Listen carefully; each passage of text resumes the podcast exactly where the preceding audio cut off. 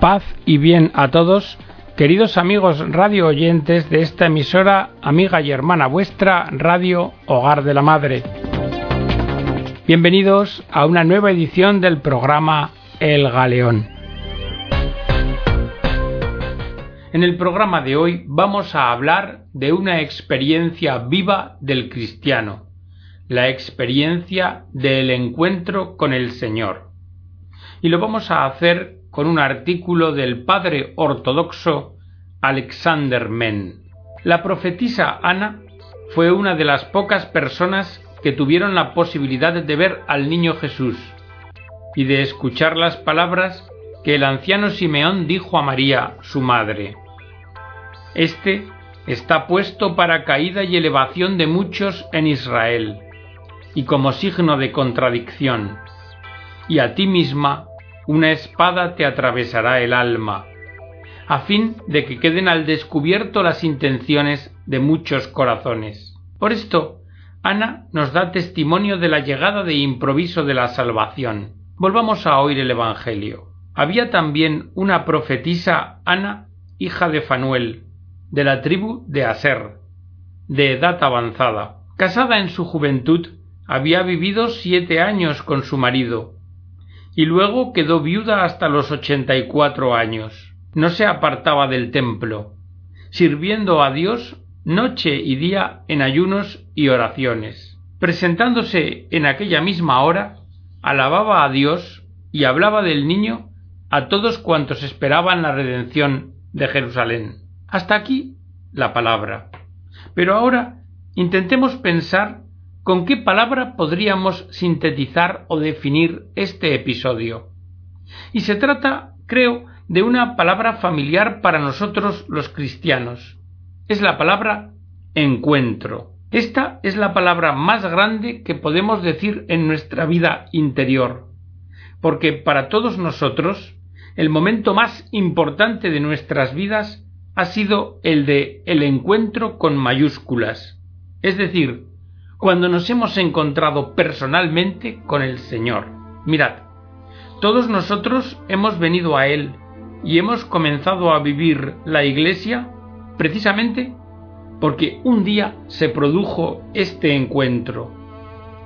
Y esto es algo que probablemente le sucede a todos los hombres.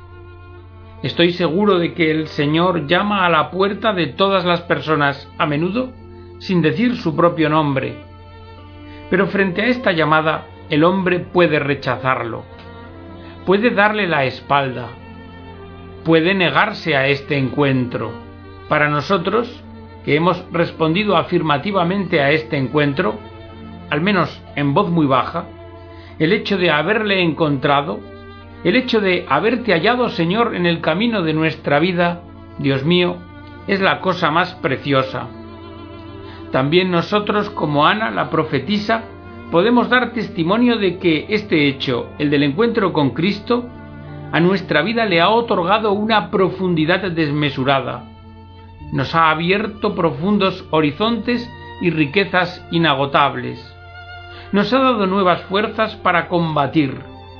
Y, a pesar de las dificultades que obstaculizan nuestro camino, nos ha vigorizado para que, de continuo podamos ascender por él.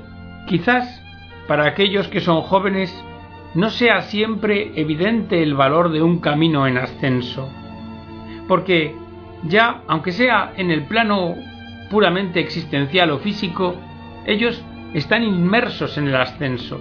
Pero cuando el hombre llega a cierto punto crítico de su vida, en ese momento comienza el descenso.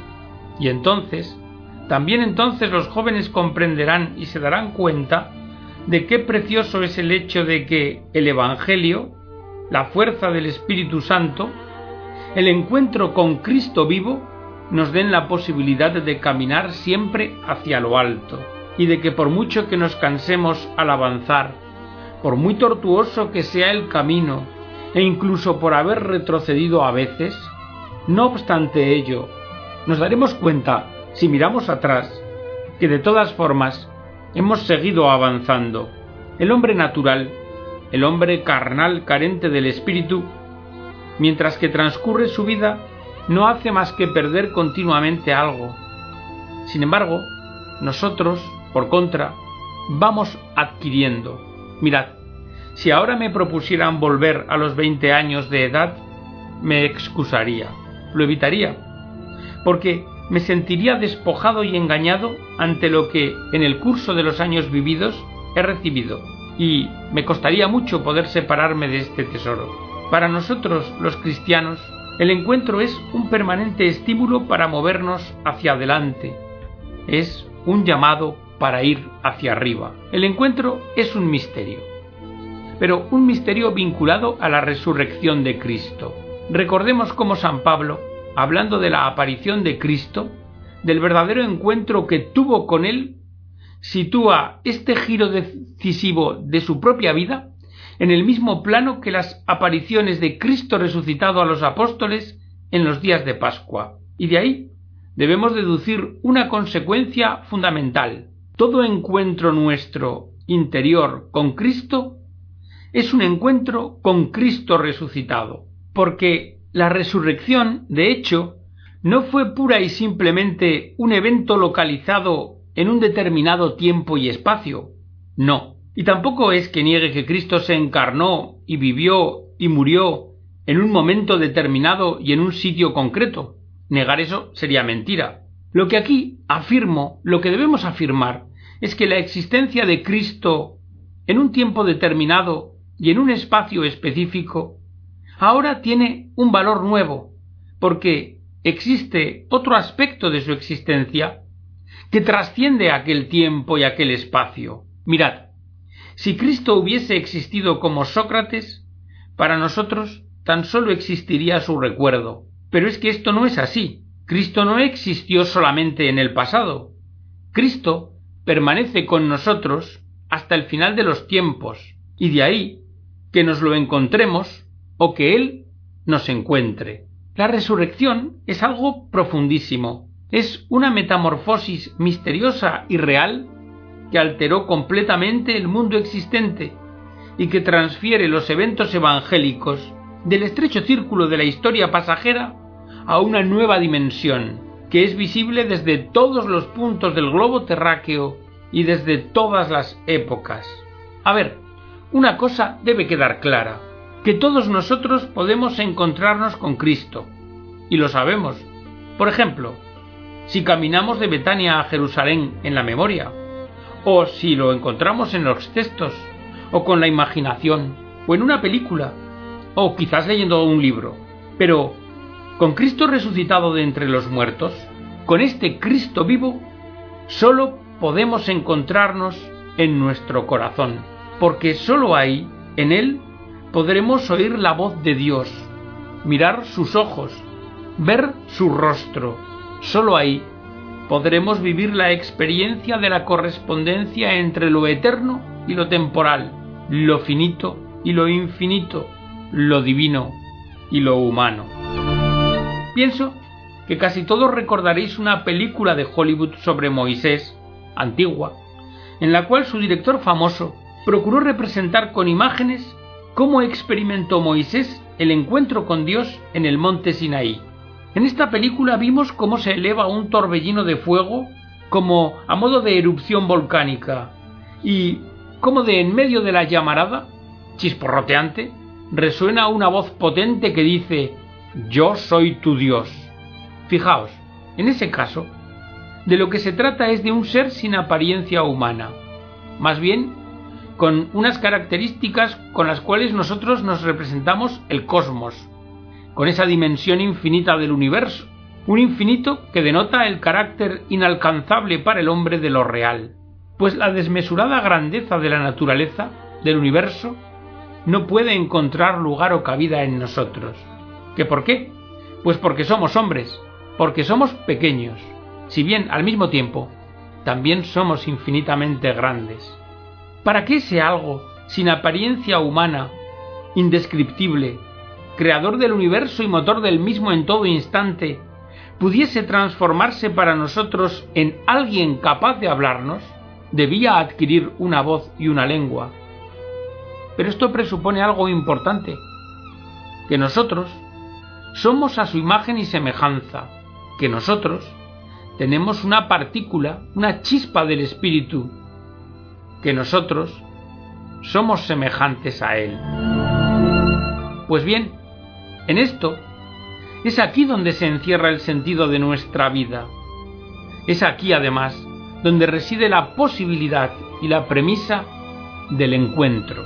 El ser humano, la persona humana es frágil, un débil mamífero vertebrado, a merced de pasiones y atavismos.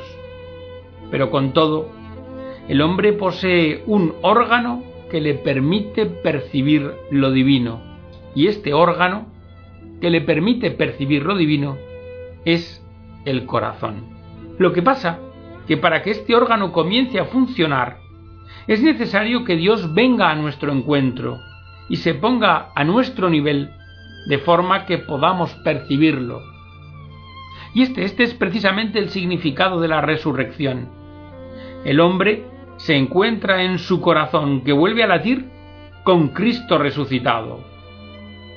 Cristo resucitó para que su humanidad y su divinidad se convirtieran para nosotros, para todos y cada uno de nosotros, en una realidad hoy. Aquí, en el corazón de cada hombre, en nuestro corazón. Y esto es la salvación. Pues, ¿qué significa salvación? Esta palabra significa salir de la nada, de una vida miserable de delirio y fantasías, para pasar a vivir una vida real. ¿A qué podemos comparar cierto aspecto del hombre para que entendamos bien? Pues a los anfibios. El hombre es algo así como una especie de anfibio. Es un ser que por su naturaleza está llamado a vivir en dos dimensiones, en dos mundos. No somos espíritus puros, pero tampoco somos seres exclusivamente biológicos. Y esto, esto que os digo, no es una mera hipótesis ni una ideología humana. Esto es una realidad cierta. Proviene del hecho de que Dios, además de revelarse en forma difusiva, es decir, en la naturaleza, en la sabiduría humana, en todo, también se nos ha revelado de manera concreta y personal en Cristo Jesús. Cristo, inicialmente, tuvo una localización histórica precisa en el tiempo y en el espacio, pero esta ubicación luego se trasciende. La resurrección y junto a ella la ascensión constituyen una sola totalidad, pues vienen a poner fin a la localización espacio-temporal de Cristo. Hoy, para nosotros, el Señor está aquí y ahora. Por este motivo, Él no dijo, os dejo un legado literario o un libro, sino que dijo, y he aquí que yo estoy con vosotros todos los días hasta el fin del mundo. Y esta esta es una posibilidad para cada uno de nosotros, la de aceptar estar con Él, y es también el fundamento de la experiencia cristiana. Hay que comprender bien que en el mundo, en las personas, existe una experiencia mística general, y que también hay experiencias de las diversas religiones, y cada una de ellas tiene su propio valor y belleza. Si os fijáis, Todas tienen las manos extendidas hacia el cielo, unas manos maravillosas, dignas de la humanidad, porque son las de un ser creado a imagen y semejanza de Dios, que se alzan hacia su arquetipo. Pero Cristo, Cristo es una mano extendida hacia abajo, como se representa en los iconos antiguos, una mano que desde lo alto se extiende hacia nosotros, se abaja, y sobre esto se edifica todo. Un encuentro auténtico con Dios solo es posible en Cristo. Y en esto radica y aquí se encuentra el secreto de la oración de Jesús. En realidad, todas las prácticas de meditación de la humanidad desde épocas remotas mediante la repetición de textos, mantras y demás, están vinculadas a peculiaridades y fenómenos de la psique humana. Pero para los cristianos, la oración se subordina al nombre de Jesús. Esto significa que la oración cristiana no se reduce a una contemplación genérica, abstracta o impersonal, en absoluto, sino que es una oración a Dios cristocéntrica. En nuestro interior, cuando nos dirigimos a Dios, cuando le alabamos, cuando le pedimos, cuando le adoramos, Cristo está en el centro de todo. Y si no fuese así, la mística cristiana se disolvería y dejaría de distinguirse de cualquier otra mística. Por esto, recordemos, Cristo nos dijo, soy el alfa y omega, el principio y el fin. Si queremos encontrar la verdad del cristianismo de cada uno, debemos de buscarla únicamente a través de Cristo resucitado. Pero todavía nos queda por decir algo más. La resurrección es sinónimo de victoria. Dios ha intervenido en nuestra batalla humana, en la gran batalla del espíritu contra las tinieblas, contra el mal, contra la violencia. Aquel que fue repudiado, condenado, asesinado y humillado, aquel que se hizo cargo de todas las injusticias del mundo y de todo el mal del género humano, aquel, aquel solo fue quien triunfó sobre todo esto. En la debilidad en la cruz, Dios reveló su propia fuerza y la sigue revelando también hoy, también ahora. Por este motivo, debemos recordar las palabras de San Pablo según las cuales todos vivimos la resurrección, es decir, este encuentro especial con Cristo. La resurrección debemos vivirla ahora ya en esta vida, pero en una experiencia que es inseparable de la cruz. Pablo nos dice que todos nosotros hemos sido crucificados con Cristo, es decir, que de alguna manera todos compartimos con Él los sufrimientos propios, ya se trate de angustias interiores, sufrimientos físicos o dificultades de cada uno en su vida, pero compartimos estos sufrimientos si los acogemos como coparticipación en los sufrimientos de Cristo, que Él padece por el mundo entero, que tiene su corazón sangrante, porque en su corazón abraza a todos los corazones humanos. En verdad, que lo que se trata es de morir con Él, para luego resucitar con Él. Y San Pablo vivió esta experiencia en una forma sumamente especial, y cada uno de nosotros también. Cuando nos encontremos en una situación crítica, debemos recordar que podemos santificar esta condición, esa situación, transformándola en cruz. Debemos recordar siempre que junto a Cristo había otros dos crucificados. Uno de ellos tan solo sufría, pero el otro, el otro compartía su aflicción con el Salvador y escuchó aquello que se le dijo, hoy mismo estarás conmigo en el paraíso. Por consiguiente, la resurrección no es sólo un evento que tuvo lugar en un momento dado para dar testimonio a los discípulos de la victoria de Cristo. La resurrección ocurrió hace dos mil años, pero los encuentros, los encuentros con Cristo resucitado, han continuado y siguen produciéndose ininterrumpidamente. Y precisamente el hecho de haber sido Cristo visto con la mirada interior de San Pablo, con la mirada de un hombre que no estuvo con él, sino que más bien estaba alejado de él y contra él, precisamente eso es lo que constituye el comienzo del camino recorrido por todos los cristianos. Pablo nos dice, Dios tuvo a bien revelar en mí a su Hijo. Lo que Dios nos revela a través del Hijo es una experiencia irrepetible, es decir, la experiencia de la resurrección. Nos encontramos entonces junto a María Magdalena, que creyó en él, de manera que toda Pascua es para nosotros el hoy, y todos los días son Pascua, en realidad, que no hay un día solo en que el Señor presente en el mundo no entre en diálogo con nosotros.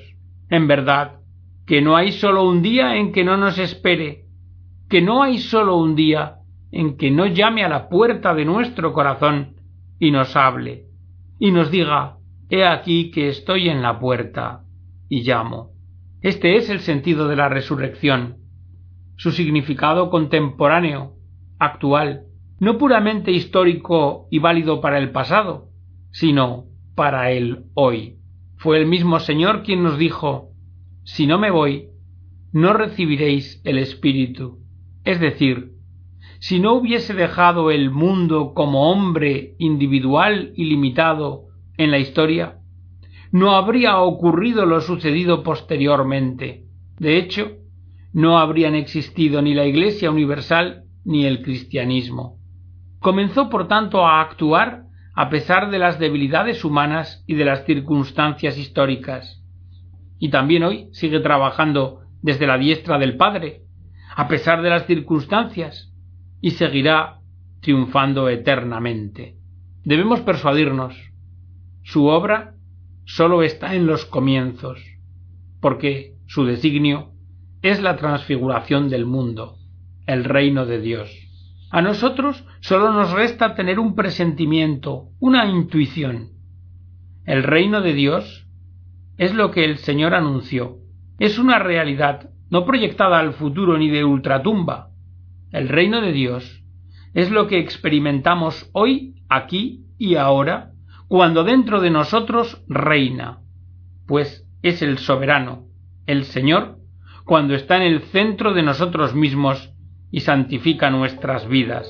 Y entonces nuestras debilidades, fragilidades y pecados no son los que nos definen, sino que se quedan tan solo en la periferia de nuestro ser. Releed en Lucas el episodio de la llegada del reino de Dios.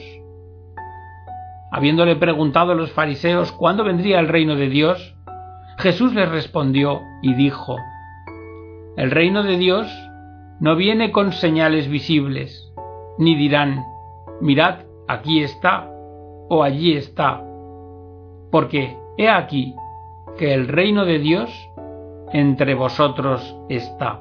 Esto nos quiere decir que es necesario rezar con perseverancia, incansablemente, pues a eso debemos tender, a lo esencial, al encuentro. El encuentro es lo esencial. Reflexionad ahora cada uno seriamente en este momento sobre cuál ha sido vuestro propio camino interior, sobre la forma en que Dios lo ha guiado hasta aquí, sobre la misteriosa concatenación de circunstancias en vuestras vidas, de encuentros con personas, con libros, sobre situaciones en vuestra vida por las cuales habéis sido conducidos.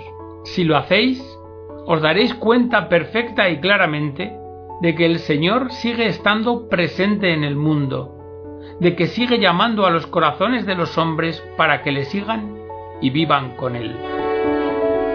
Leed el Evangelio de Juan. El que tiene mis mandamientos y los guarda, ese es el que me ama. Y el que me ama será amado por mi Padre, y yo lo amaré, y me manifestaré a él. Si alguno me ama, guardará mi palabra, y mi Padre lo amará, y vendremos a él y haremos con él morada.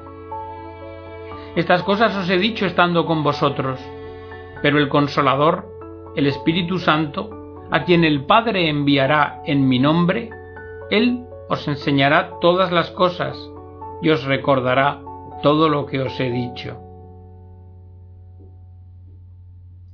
Hermanos, Dios nos ha llamado a todos y también a ustedes.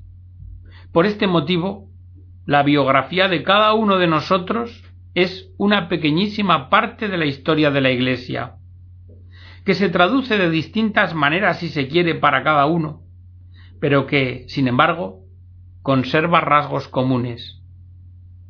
Si me preguntáis por qué, os responderé, porque uno es el Señor, una sola la fe y uno solo el bautismo.